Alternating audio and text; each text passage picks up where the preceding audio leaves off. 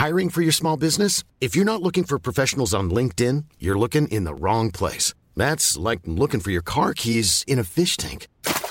LinkedIn helps you hire professionals you can't find anywhere else, even those who aren't actively searching for a new job but might be open to the perfect role. In a given month, over 70% of LinkedIn users don't even visit other leading job sites. So start looking in the right place. With LinkedIn, you can hire professionals like a professional. Post your free job on linkedin.com/people slash people today.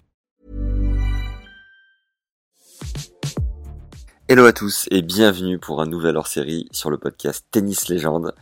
Aujourd'hui, c'est un épisode d'une grande valeur pour l'anniversaire des 30 ans de la Coupe Davis 91 avec un des acteurs de l'épopée, Fabrice Santoro, qui nous raconte sa propre campagne, la fierté d'être sélectionné à 18 ans seulement, avec les grands de son époque, Noah, Forger et Lecomte, la pression ressentie, un premier match décisif en quart contre l'Australie, l'évolution de son style de jeu aussi, puisque Fab est tellement habité par ce sport que chaque sujet en lien au tennis devient passionnant dans la bouche de ce passionné.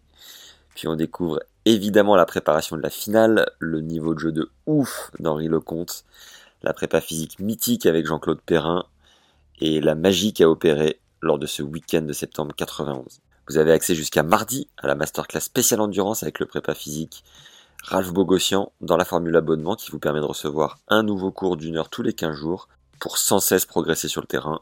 C'est notre septième masterclass et elles sont toutes accessibles indépendamment si vous le souhaitez. C'est le premier lien en description ou alors en m'écrivant à max tennislegende.fr. C'est parti pour ce hors-série de légende. Bonne découverte et bonne écoute à tous. Le thème, Fabrice, si tu l'acceptes, c'est dans un premier temps 91, la Coupe Davis, dans un second temps 2001. Ok.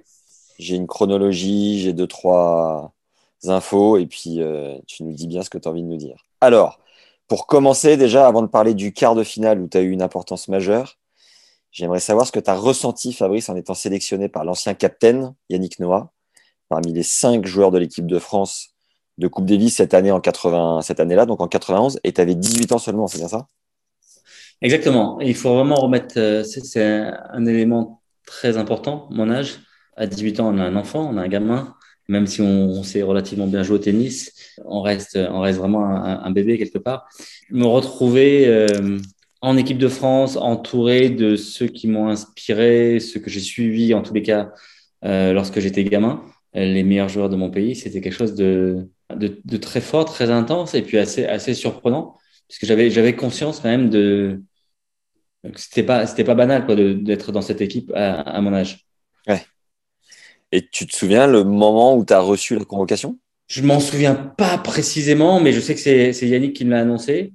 Alors c'est vrai que j'avais, euh, je savais que c'était une option parce que j'avais bien joué et que j'étais en forme, je progressais, je montais au classement. J'étais pas, j'étais pas 300e mondial. Hein. Je crois que je devais être, euh, j'ai peur de dire des bêtises, mais probablement 40, 50e. Euh, donc, donc le, le, niveau, le niveau était là. Mais après, la, la sélection, c'est encore une étape, euh, une étape supplémentaire. Et que j'ai, enfin voilà, je me disais que c'est possible, mais euh, quelque part, j'avais du mal à y croire. Je me dis non, je vais quand même pas me retrouver en équipe de France avec euh, avec euh, Guy, avec Yannick comme capitaine. Enfin non, non, c'est c'est pas possible quoi. Ouais, parce que pour rappel, tu as gagné Roland Junior en 89. Oui. Tu es rentré dans les 100 un an après seulement. Et donc, tu es, aligné en Coupe Davis deux ans après avoir terminé de jouer en junior. Ouais. Donc, pour cette rencontre, tu es choisi à la place d'Henri Lecomte qui avait une tendinite chronique au genou, je crois. Tu perds après le premier point qui a été rapporté par Guy Forger. Moi, je perds contre Richard Fromberg. Ouais. Donc, c'était à Nîmes, hein, dans les arènes de Nîmes. Yes. Avec un vent comme j'en ai rarement connu euh, dans ma vie. Ouais. C'est-à-dire que les, les, les, chaises volaient. Et moi, avec mes 65 kilos de l'époque, je, je m'envolais presque. Donc, c'était vraiment des conditions de jeu extrêmes. Hein. Je ne cherche pas d'excuses ou quoi que ce soit. Mais, mais on était, euh, il y avait ce vent tourbillonnant dans les arènes de Nîmes, avec la terre battue, on avait du mal à ouvrir les yeux et, et ça rajoutait encore euh, quelque chose supplémentaire à la, la difficulté pour un, pour un jeune homme de représenter son pays. C'était ton tout premier match en Coupe Davis, euh, ce second simple après Guy C'était mon tout premier match en Coupe Davis. C'était en mai 91. Et tu as le bras qui tremblait comme jamais. C'était ultra dur à gérer ou ça allait quand même? Euh, Non, j'étais très tendu. À l'époque, j'avais un, un, jeu qui était, euh, comment dire, très safe, très défensif. Je sortais jamais de ma zone de confort. Je faisais très peu de points, mais quasiment aucune faute. Hmm. Donc, donc, et je ne m'éloignais jamais de ce que je maîtrisais à, la perfection. Donc finalement, j'ai fait un, un, un match euh, dans mes standards habituels, à savoir que j'ai pas fait beaucoup de points, pas fait beaucoup de fautes. Euh, les, les, conditions de jeu, donc je l'ai dit, étaient, extrêmement difficiles mais j'ai pas joué assez vite pour me protéger, donc je me suis fait un petit peu enfoncer tout au long du match par, par Richard Fromberg, qui, euh, qui avait une grosse première balle de service et un, un excellent coup droit en décalage. Mm. Et avec ces deux coups, il a, il a, il m'a complètement, euh, bah, il m'a, ouais, il m'a complètement mystifié. Mais c'est ça qui est euh, choquant en revoyant des images de cette époque-là, mm. c'est à quel point ton jeu a évolué, à quel point tu es devenu tranchant en fait. Tu as regardé les images? Ouais, je suis allé chercher un peu les images. C'est vrai qu'on voit ce vent à décorner euh, les bœufs, comme on dit. et, euh, et c'est ouf comme euh, ton chip est devenu beaucoup plus aiguisé, ton service beaucoup plus impactant, ta volée, ça tu nous l'avais dit pendant le podcast aussi. Et c'est incroyable au fil des années comme tu as fait évoluer ton jeu. En fait, en fait mon... je faisais beaucoup moins de chips que par la suite. Ouais. Je faisais, je faisais à cette époque, je jouais, beaucoup de coups droit lifté. Yes. Mon service, c'était le seul, c'était le moyen de commencer l'échange, mm. mais c'était une simple mise en jeu. Bah, les volets, euh, j'en faisais pas. Enfin, je jouais pas de volets, sauf si vraiment euh, mon adversaire m'amenait au filet par une amortie. Mais sinon, je, je venais jamais conclure au filet. Et j'étais beaucoup plus, euh, ma position sur le terrain était beaucoup plus défensive. Tu vois, il n'y avait pas, il y avait pas de euh, une recherche permanente de gagner du terrain, de de faire la transition entre l'arrière et l'avant, de, de, de venir, de, de créer du jeu. Je mettais la balle en jeu et puis je ratais pas. Je tenais bien, je, tenais bien la balle des deux côtés, coup droit revers, un métronome, euh, sans prise de risque. Et c'est quoi C'est le double qui t'a particulièrement fait aller de l'avant ou un coach à un moment donné Qu'est-ce qui C'est le double et aussi le l'impression de, de très vite m'ennuyer.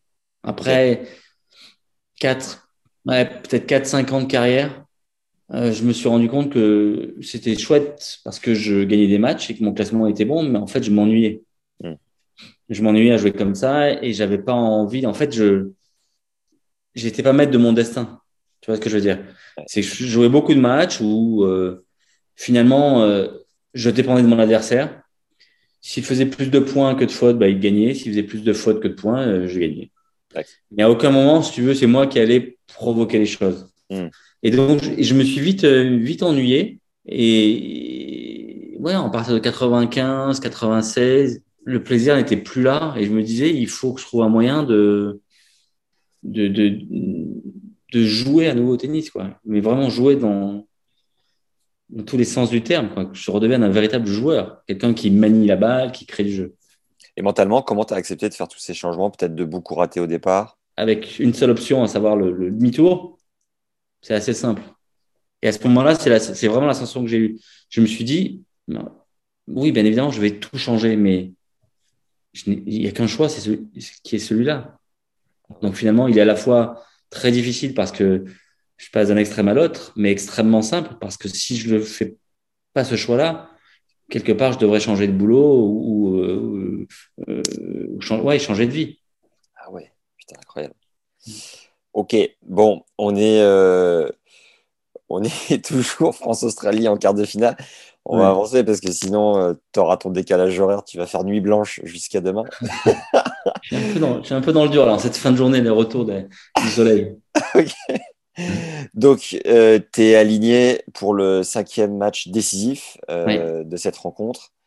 Euh, tu apportes le point en 4-7 et tu joues donc à nouveau sur ces arènes. D'ailleurs, l'ancien président de la Fédé, Philippe Chatrier, prétendait que c'était le plus beau central du monde. Euh, était un peu chauvin ou pas, le, le Philippe? Alors, il, a en partie, il avait en partie raison, hein, parce que les, jouer euh, dans les arènes de Nîmes, c'était assez magique. J'ai eu cette chance-là. Il y a eu d'autres rencontres euh, par la suite dans des arènes, euh, à Nîmes ou à Fréjus, ce qui reste pas vraiment un bon souvenir pour l'équipe de France. avec à Fréjus, la défaite face aux Indiens en 1993 reste très douloureuse.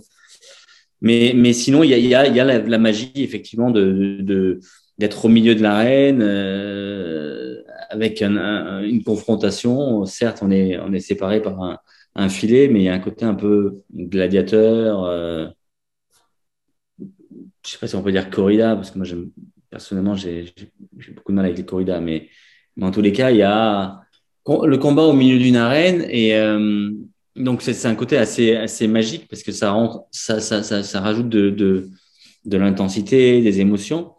Et d'autant plus que ce week-end-là le bah, le dénouement a, eu lieu euh, le dimanche en fin d'après-midi avec un cinquième match. Voilà, tu, tu gagnes en 4-7, c'est bien ça, donc tu apportes le point de la, la victoire. C'est quoi tes, tes, souvenirs, tes images, tes sensations de, de ce match? C'est ton plus gros frisson, ton premier plus gros frisson peut-être, non?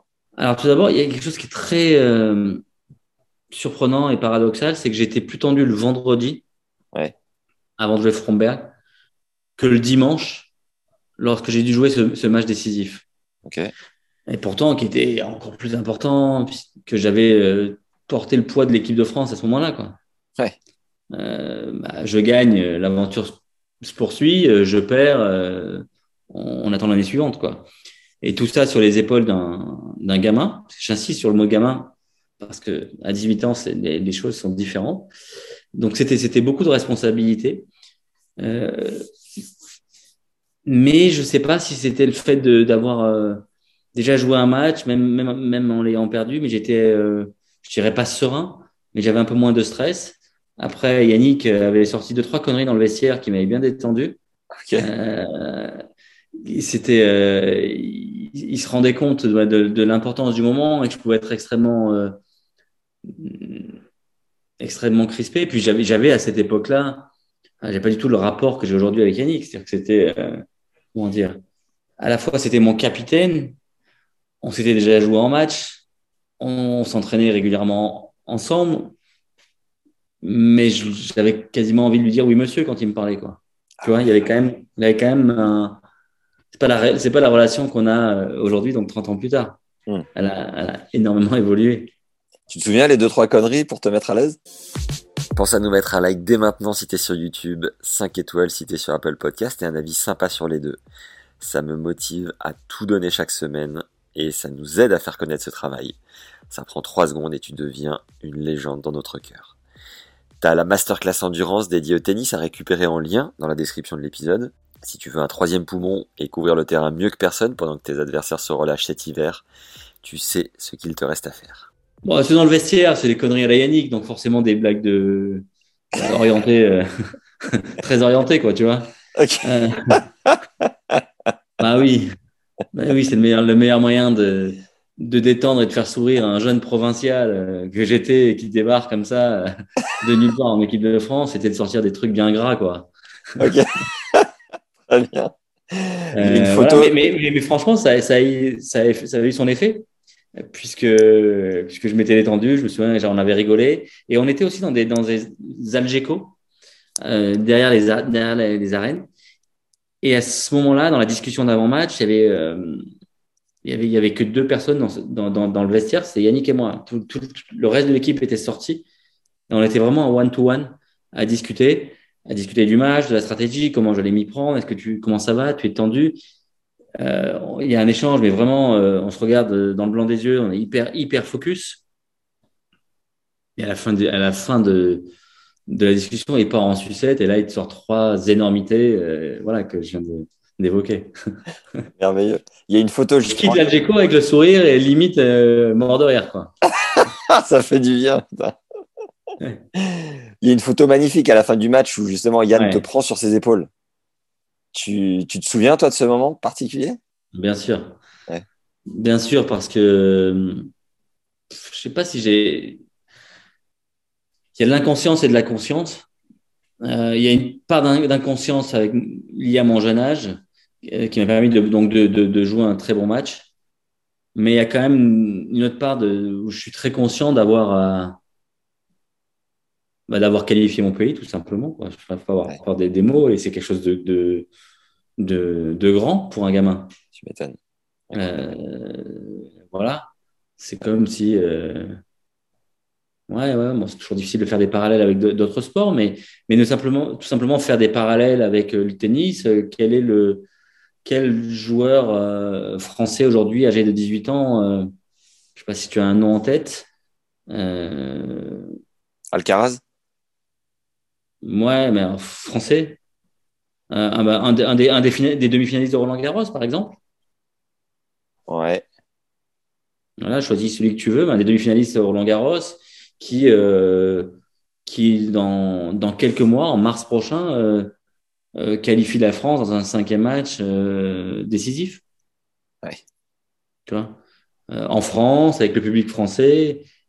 Et, et puis c'est l'Australie en face. C'est pas une petite nation du tennis. Yes. Putain, incroyable.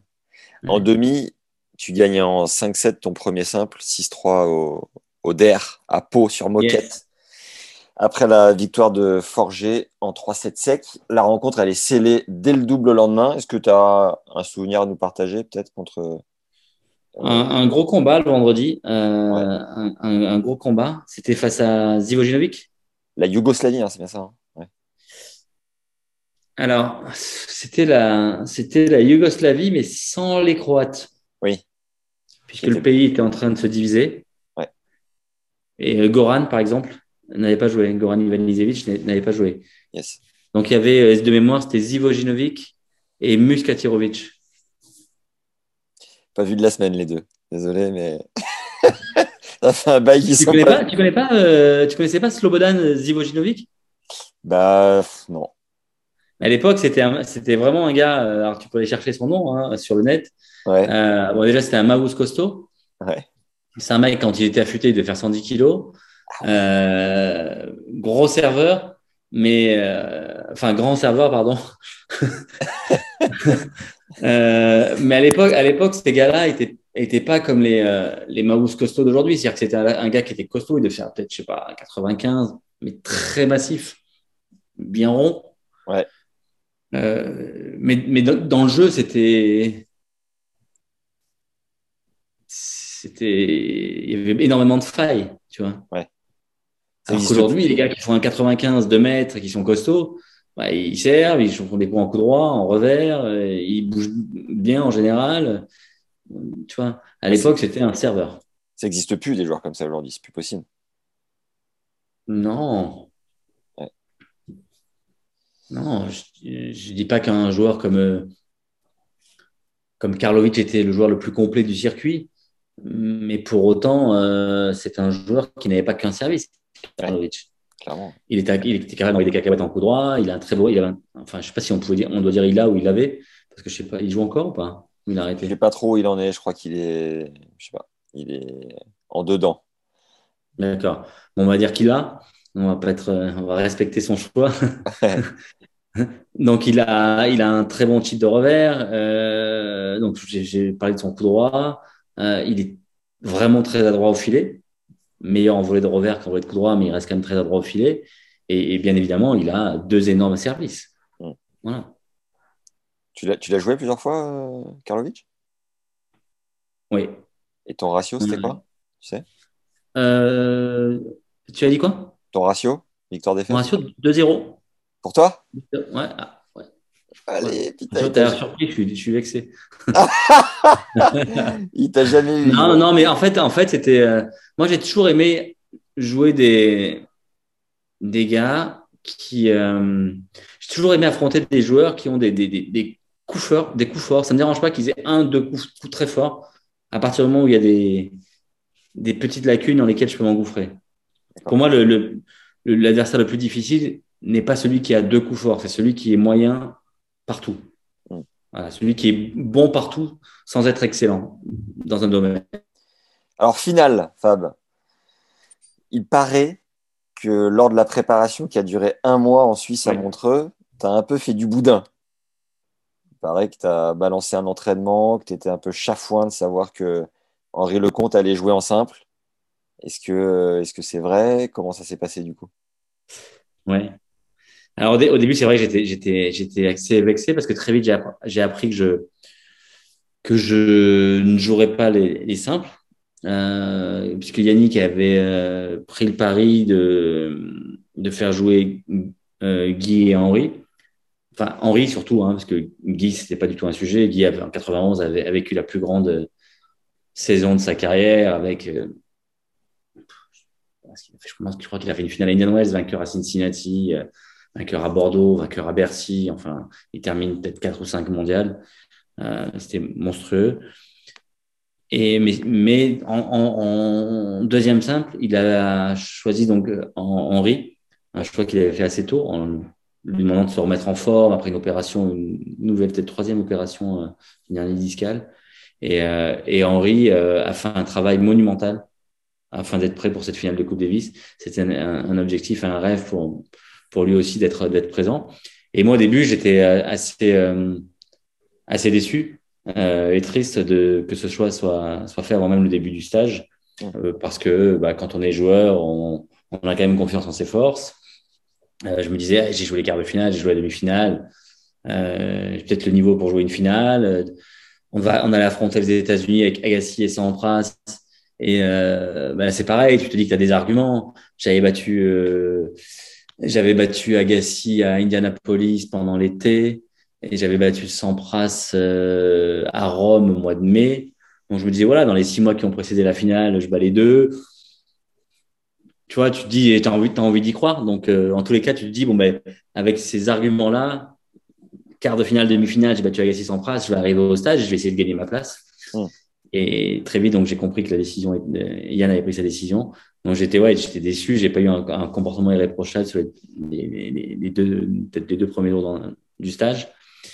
Mais après, après, ça a été fantastique parce que bah, l'état de forme d'Henri était euh, était vraiment visible.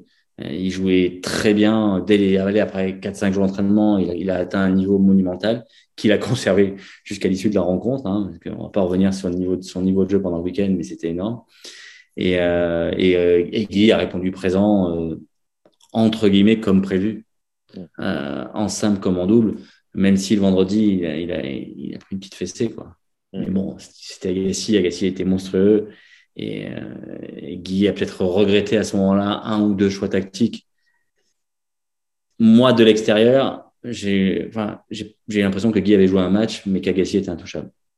C'est vrai qu'Henri mettait que des branlés euh, à l'entraînement pendant ce mois de préparation Guy, mais il volait. Il volait. Franchement, il, ah, il marchait sur l'eau. Waouh Incroyable. Mais il le disait en plus, il, arrivait à le verbaliser. Je suis monstrueux. La machine. Et là, le dernier épisode en date qu'on a sorti, c'est avec Jean-Claude Perrin. Euh, ah, Jean-Claude, c'est quelqu'un d'important dans ma carrière. Ah ouais? beaucoup. À quel niveau? Est-ce que tu peux nous partager? Parce que c'était pas facile de le faire parler. Je l'ai relancé plein de fois et bon, c'est assez hermétique, Jean-Claude. Pas facile. Peut-être par pudeur. Parce que c'est quelqu'un qui est, qui est très bavard quand il est en confiance, quand il connaît les gens. Euh, je pense que c'est. Enfin, vous vous connaissez ou c'était pas du tout? C'est Sam Sumik qui nous a mis en contact. Mais on s'était ja... voilà. jamais rencontré avant. Vous vous êtes jamais rencontré, donc il a dû être euh, très en dents, avec vraiment euh, euh, peu, peu bavard. Et c'est tout à fait ça me surprend pas de la part de Jean-Claude. Euh, voilà, tu irais déjeuner avec lui, tu vous voyez deux, trois fois, et, et vous faites un podcast dans trois, dans trois mois, il va t'en servir euh, dix fois plus. D'accord. Parce que c'est quelqu'un qui a mis l'anecdote. Ouais. Tous ceux, qui a, qui a marqué vraiment tous ceux qui ont, qui ont bossé avec lui un jour, dont moi, parce que Jean-Claude pouvait tout me demander, en fait. Euh, c'est un gars, moi, j'étais pas forcément accro à la préparation physique. Euh, puisque moi j'avais euh, choisi de jouer au tennis, hein, je n'ai pas choisi de faire de l'athlétisme. Hein, Donc faire des tours de piste, aller courir dans le, dans, le, bois de Boulogne, faire des footings de 45 minutes, une heure, une heure et demie, sauter sur des rondins, faire des, des tractions et ensuite soulever des haltères, ça. C'était pas mon choix de vie, moi je voulais faire des amortis. mais, mais, mais en fait, je, il pouvait tout me demander. Je me souviens de, donc, de toutes ces séances où euh, bah, je courais après son vélo. I'm Sandra, and I'm just the professional your small business was looking for. But you didn't hire me because you didn't use LinkedIn jobs. LinkedIn has professionals you can't find anywhere else, including those who aren't actively looking for a new job but might be open to the perfect role, like me. In a given month, over 70% of LinkedIn users don't visit other leading job sites. So if you're not looking on LinkedIn, you'll miss out on great candidates like Sandra. Start hiring professionals like a professional. Post your free job on linkedin.com/people today.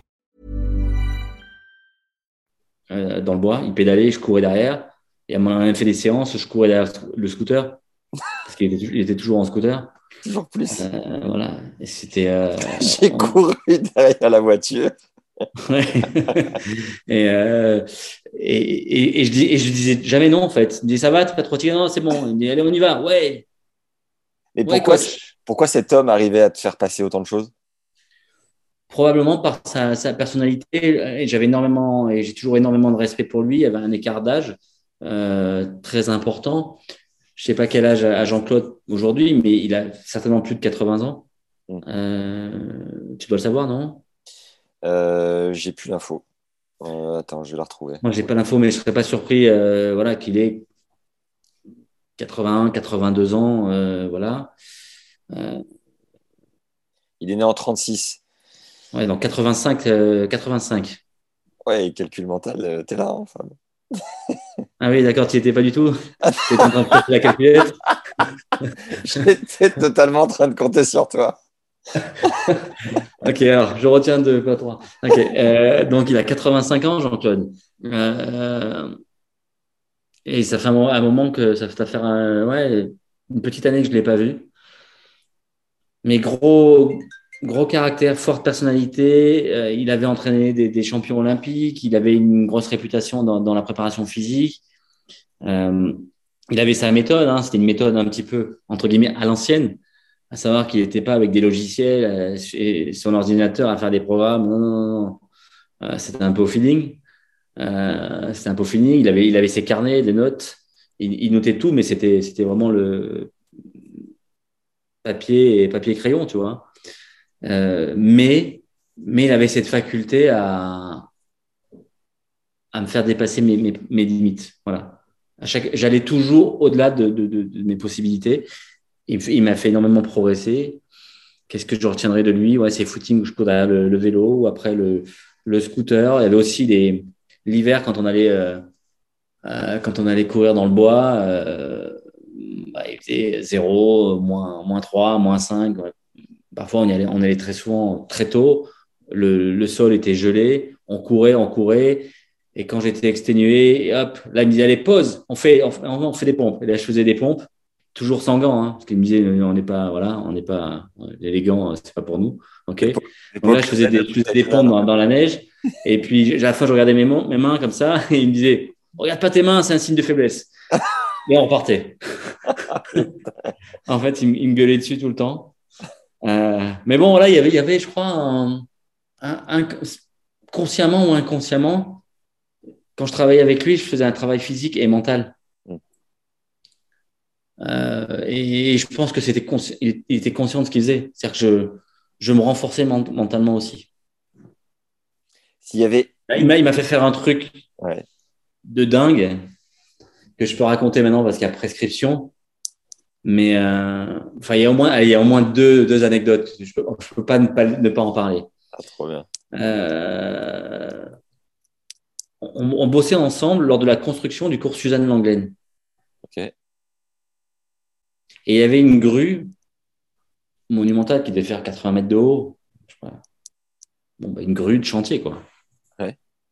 Et nous, on était, et nous, on rentrait dans l'entraînement côté euh, près du, du cours central. Et il y avait de grandes balustrades pour séparer donc la partie euh, euh, du tournoi de la partie en chantier. Jean-Claude, il me dit, regarde la grue comme ça, il me dit, allez, viens, on monte. Je lui ça, Jean-Claude monte. Il me dit, allez, viens, suis-moi. Et là, on enjambe la balustrade qui était déjà à 3-4 mètres de haut. On monte, je me rappelle les jambes, etc. Bon, bref, je suis peu ensemble. Et là, on arrive sur le chantier. Et il me dit, allez, on monte. On monte. Mais il n'y a pas de, pas de sécurité. Hein. On n'avait pas des mousquetons et des machins. hein. Nickel. Et là, on monte à, genre, à, 60 ou 80 mètres. Il ne fallait pas se rater. Hein. Ouais. Sinon, tu serais raté qu'une fois. Hein. Euh, et on arrive tout en haut. Oh, on est quand même bien ici. et là, tu crois pas que je le vois aller sur le bras, le bras de la grue? Et, donc, moi, je me suis arrêté en haut de la grue. Tu vois. Et lui, il continue sur le bras. Et, là, là, là, je me, je me suis dit qu'il était un peu différent. Quoi.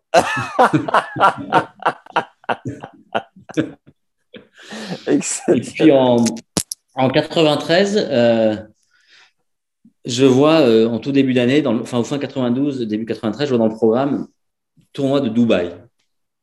Moi, j'aime bien découvrir des endroits, découvrir des, des, parties du monde.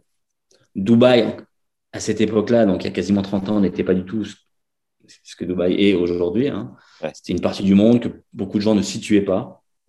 On savait qu'il y avait du sable, mais pas grand-chose de plus. Et là, je vois le tournoi. Je dis, moi, ça m'intéresse, je vais aller voir. Je m'inscris.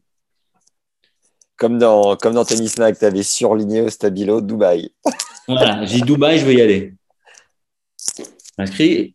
Et Jean-Claude, je dis, euh, coach, vous voulez venir avec moi? Parce que j'ai toujours vous voyez euh, Jean-Claude. Toujours. Encore aujourd'hui, je, je le vois. Coach, vous voulez venir avec moi Il me dit, ouais, allez, je viens. Avec son côté militaire. Bref, je prends les billets d'avion, on part à Dubaï. Il n'y avait pas énormément de joueurs. Euh, il n'y avait pas énormément de joueurs d'ailleurs parce que beaucoup ne devaient pas trop savoir euh, et n'avaient pas envie de s'aventurer à Dubaï sans savoir voilà, pour la première année. On décolle. Je m'endors dans l'avion. Et au bout d'une heure, une heure et demie de vol, il me réveille, il me dit Entraînement Je dis Comment ça, Jean-Claude? On est dans l'avion bah, C'est pas grave, on s'entraîne. en altitude en plus, parfait. Et là, va que je, je, je, me lève, mon, je me lève et qu'il commence à me faire des montées de genoux dans l'avion. Talon fesses. Et allez, on se met au sol. Pompe Abdos Et mais on nous a pris pour des tarés complets. Il m'a fait bosser, préparation physique, on reste pas inactif, hein. on a un tournoi. Et les gens te reconnaissaient déjà dans l'avion ou pas? En 93, bah, tu sais, la Coupe Davis, c'est 91. Ouais. Donc c'était quasi... ouais, quasiment deux ans plus tard. Ouais, j'étais, moi, des gens, des gens me connaissaient. Je dis pas que tout l'avion euh, s'est levé quand je suis rentré, mais en tous les cas, il y a des gens qui me connaissent, qui me reconnaissaient. Et, et, et, euh, ils ont dû me prendre pour un, un, complet. Donc me voilà, me voilà dans les allées de l'avion à faire monter de genoux, talons fesses, et faire une, une, séance en fait. Ah oui, tu pouvais vraiment rien lui refuser. Une séance, il avait le, il avait le chrono autour du cou. Hein. On n'était pas, pas, là pour déconner, hein, il avait le chrono. Ah ouais, il, allez monter de genoux 30 secondes. Et, il je le revois, mais comme c'était il, me faisait, il me faisait faire n'importe quoi. Tu vois, ça c'est une anecdote, c'est comme la grue. Ou comme le scooter quand je cours, je cours après le scout. Je peux, je peux pas lui dire non. Alors que dix ans plus tard, euh, mon entraîneur m'aurait dit euh, ouais, Fabrice, euh, viens, on fait des pompes dans l'avion, machin, on fait des montées de genoux dans les allées. J'aurais rigolé, je lui ça va pas. Hein ouais, donc, donc, voilà, c'est Jean-Claude, mais j'ai mis l'anecdote avec, avec Jean-Claude. ah, c'est merveilleux, merci.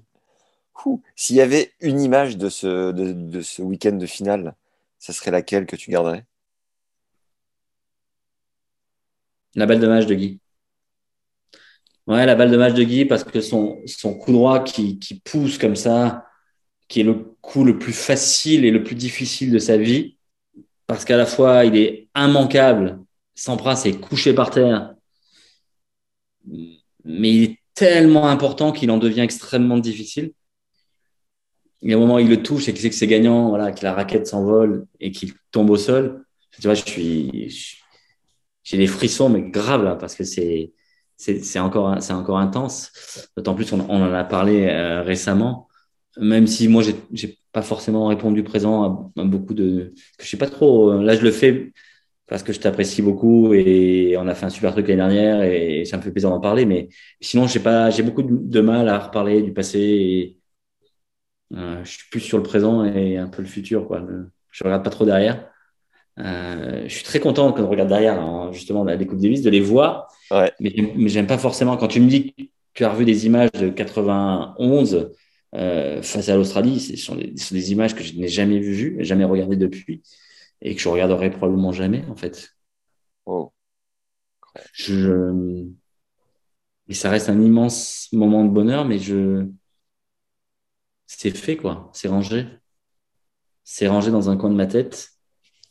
Euh, mais, mais c'est pareil pour 2001, c'est pareil pour mes victoires en Grand Chelem avec Mika. C'est, c'est, euh, il y a juste quelques images d'un grand moment de, carrière que j'ai que j'ai regardé. Euh, sont les, des, images de ma défaite face à Roger en 2005. Parce que ça, on m'en parle, on en parle. Je, reçois même sur parfois des, des, des séquences des, de 3, 5, 10 minutes sur, sur mon compte Instagram. Incroyable. Merci en tout cas, Fabrice, de prendre le temps. Vraiment, c'est euh, c'est une chance. Est-ce que tu avais déjà vécu une telle ambiance, une telle électricité sur un cours de tennis? Non. Non. Non, parce que là, là, encore une fois, il faut remettre les choses dans leur, dans, dans, leur contexte. En, en, en 91, hormis un championnat d'Europe de foot, la France n'a jamais n'a pas gagné de titre, euh, le moindre titre mondial, euh, voilà, de, son histoire. Hmm. Enfin, il y avait les mousquetaires, bien évidemment, jusqu'en 1932. Mais euh, y a pas, on n'a pas été champion du monde de foot, on n'a pas été champion du monde de hand, de basket, et donc de tennis. Et, et, cette victoire en 91 est, la première. Hmm pour, un, sport co. Et toi, comme tu étais euh, sûr de ne pas jouer, est-ce que du coup, tu étais un petit peu euh, plus imprégné de cette ambiance? Tu la ressentais plus que quelqu'un qui va rentrer sur le cours, qui est dans son tunnel, qui est focalisé? Est-ce que toi, du coup, tu te laissais plus immerger par tout ça? Non, non, pas, de, non, pas de différence. Juste, je me souviens de l'intensité euh, dans le box, bien évidemment. Ouais. L'intensité aussi dans le vestiaire avant que, que, Guy ne rentre euh, sur le terrain le dimanche. Parce que euh, il y a quand même, il y a quand même beaucoup de, de énormément de, de, pression. Et puis surtout le, le public qui donnait l'impression de, de, jouer avec nous. Mm. Gerland, c'est pas Bercy ou le Stade de France. Et de mémoire, il y avait combien? 7, 8, 6 000 peut-être? Peut-être 6 000 personnes, 7 000. Euh, avec des gens très proches du cours. Les Américains se comptaient sur les doigts d'une main. Ah ouais. Non, mais il n'y a, pas, a pas vraiment de, de, de, de, public américain, ou très peu, peut-être quelques, hmm. une, centaine, je ne me souviens plus. Et il y avait vraiment tout le pays, quoi. Tout le pays euh, derrière nous. Ah, et donc tout Gerland euh, le, dimanche. Juste pour revenir sur la préparation, euh, c'était un mois et totalement coupé du monde.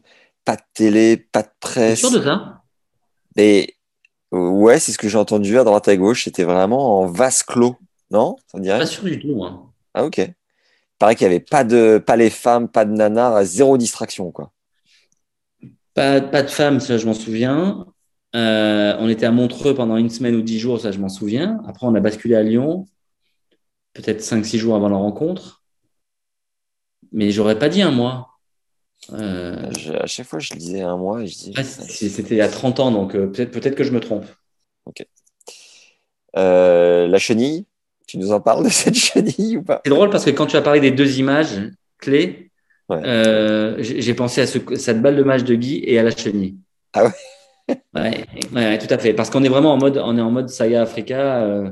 Yannick, joueur, capitaine, chanteur. Il est encore un peu joueur, mais plus vraiment. Il est, euh, il est capitaine pour la première année et il est euh, chanteur pour la première année également. Hmm. Donc, euh, ouais, il y a cette, il y a cette chenille sur le cours. Là, pour le coup, j'ai vu, j'ai vu beaucoup de photos passer ces dernières semaines. Hmm. C'était, ouais, c'était magique. Puis, moi, c'était mon capitaine, donc j'écoutais j'ai écouté son album, je dirais pas en boucle, mais presque.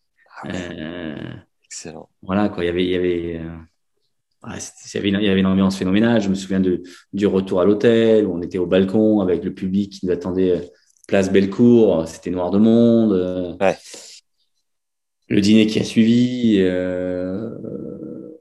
la fête derrière, puis la fête jusqu'au bout de la nuit, quoi. C'était sympa. Énorme. Henri me disait que le mois qui a suivi, c'était, mais vous étiez des rockstars, quoi. T'allumais la télé, ça parlait de vous euh, non-stop. C'était, c'était assez impressionnant. Est-ce que toi, tu as pris une claque, du coup, sur, euh, je sais pas, ta cote de popularité, le fait de te rendre compte de la portée médiatique, quoi? Euh, Oui, il y a eu, alors, il y a eu un gros, un gros changement. Il y a eu l'avant et l'après cette année 91. Ok.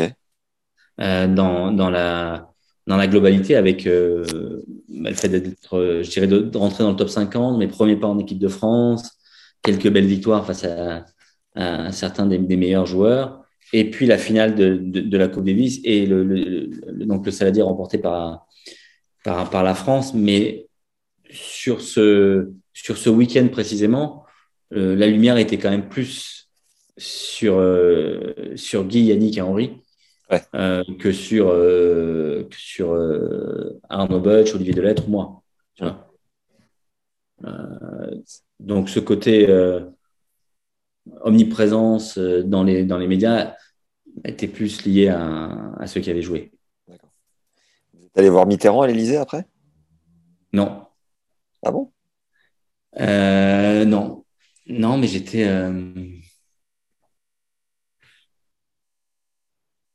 Mais je, crois que c'est, je crois que c'est un côté, euh, c'est un côté un peu,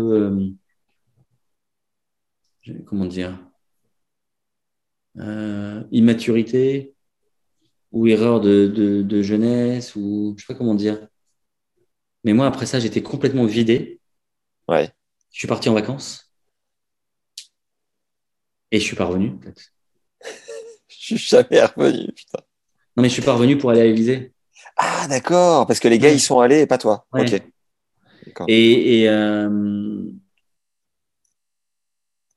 et aujourd'hui, euh, ou même plus tard, quand ça s'est produit, euh, je, comment, je, je c'était impensable de ne pas être là. Oui. Tu vois? Ouais, ouais. Revenu aujourd'hui, ça, ça, ça m'arriverait, je reviendrais de vacances à pied pour être là. Tu vois? Ah oui. En 2001, vous avez, vous avez rencontré Chirac, c'est là où tu as, as, pris conscience du, du truc, non? Oui, mais même, même, avant, même, même avant 2001, peut-être quelques années plus tard. Je me suis dit, pourquoi je suis pas allé? J'étais en vacances, mais en fait, j'aurais dû être là. Ouais, ouais.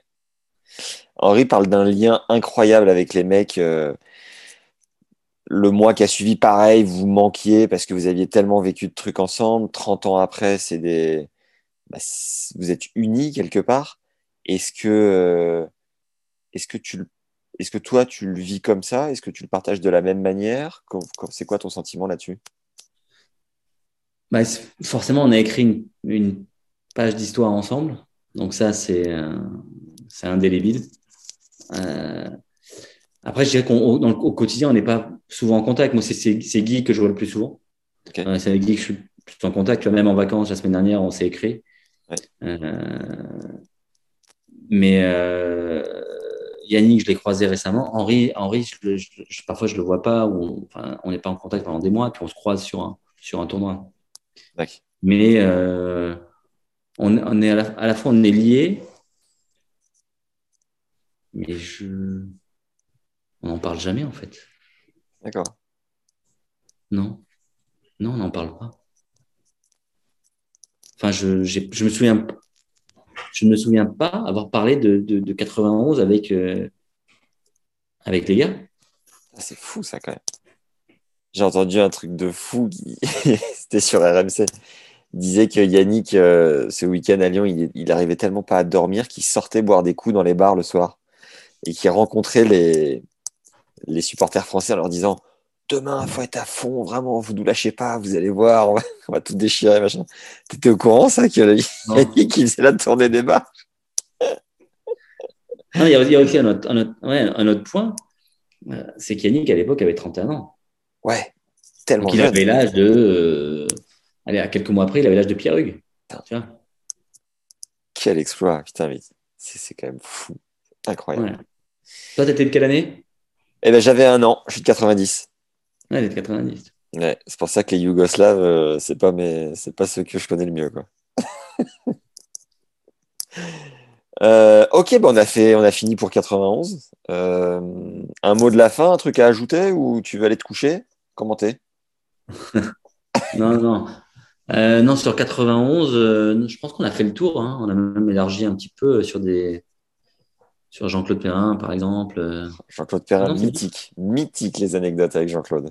Merci, On continue sur 2001 ou tu veux qu'on fasse plus tard? Ok, ouais, c'est bon. Allez. Merci d'avoir écouté cette première partie dédiée au sacre de 91 avec Fab. Viens me dire ce que tu en as pensé en commentaire, c'est toujours un bonheur de lire vos retours. Pensez à nous mettre un like si tu es sur YouTube et 5 étoiles sur Apple Podcast. C'est notre manière de rayonner et d'avoir des invités qui te font kiffer. Ce qui nous aide le plus pour euh, développer ce podcast que tu aimes certainement écouter. C'est le bouche à oreille, c'est en en parlant autour de toi, c'est en devenant un ambassadeur du podcast Tennis Légende. Et pour ça, rien de plus simple il te suffit de récupérer les téléphones de tous tes amis autour de toi qui aiment un tant soit peu le tennis, hein, que les choses soient quand même euh, au clair, de leur montrer comment écouter un podcast, de les abonner directement sur leur téléphone et de les relancer chaque semaine en leur demandant ce qu'ils ont pensé du nouvel épisode, ni plus ni moins. C'est quand même facile, non? En tout cas, merci à tous ceux qui le font déjà, tous ceux qui prennent le temps, tous ceux qui voilà ont à cœur de nous aider dans ce travail, dans cette quête de euh, démocratiser, de faire connaître un peu plus les dessous du circuit de ce sport qu'on aime tant. Voilà. Tu peux aussi nous soutenir sur la plateforme Tipeee. Tipeee, c'est une plateforme, comme je viens de le dire, euh, sur lequel tu peux nous faire des dons ou des tips, euh, ce qu'on dit un peu dans le jargon. C'est possible de le faire à partir de 2 ou 3 euros par mois, ou plus si le cœur t'en dit. Chacun à sa manière, c'est toujours un plaisir de voilà, de sentir qu'on est soutenu et de mettre votre pierre à l'édifice. Je suis full time sur le podcast et ça me tient vraiment à cœur de tout donner chaque semaine pour euh, vous régaler sur les nouveaux épisodes, les hors-séries, mais aussi les masterclass depuis la rentrée. Et donc euh, voilà, il y a une réalité en face et forcément c'est toujours ultra cool de sentir que on fait une équipe et qu'il y a un moteur derrière qui tourne et un soutien grâce à vous. Merci. Vous avez toujours la masterclass spéciale endurance dédiée au tennis avec Ralph Bogossian, le préparateur physique de Benjamin Bonzi, actuel 63e joueur mondial.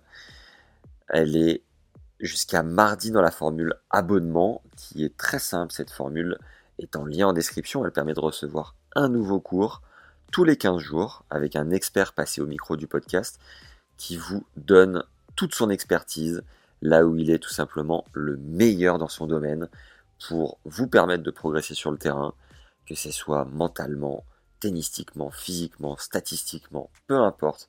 On va chercher un max de monde déjà passé sur le podcast pour aller un petit peu plus loin que les épisodes qui sont géniaux sur la vie et euh, le parcours, les embûches, les anecdotes de nos invités. Là, on va vraiment chercher l'expertise qu'ils ont au fond du ventre et surtout ce qu'ils ont appris depuis des années au contact des meilleurs. Et ils vous le transmettent à chaque fois dans un cours d'une heure, donc deux options, soit récupérer la masterclass en vous abonnant et en recevant un nouveau cours tous les 15 jours, ou alors indépendamment, c'est notre septième masterclass, elles sont toutes disponibles indépendamment, le prix un petit peu plus élevé forcément si c'est pas dans l'abonnement, et voilà, les deux sont possibles, en tout cas tout est dans le lien euh, dans la description de l'épisode, et si toutefois vous n'y arrivez pas, vous pouvez m'envoyer un mail à max at tennislegende.fr, donc max tennislegende.fr et je réponds évidemment à tout le monde.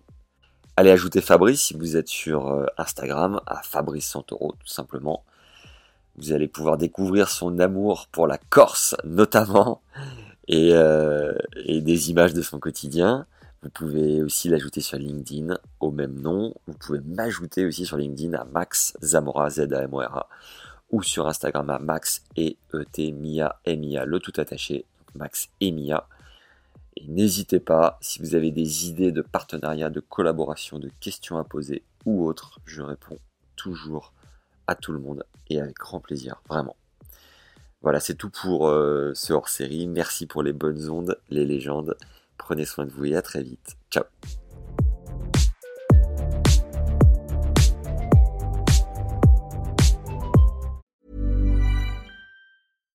When you make decisions for your company, you look for the no-brainers. And if you have a lot of mailing to do, stamps.com is the ultimate no-brainer. It streamlines your processes to make your business more efficient, which makes you less busy.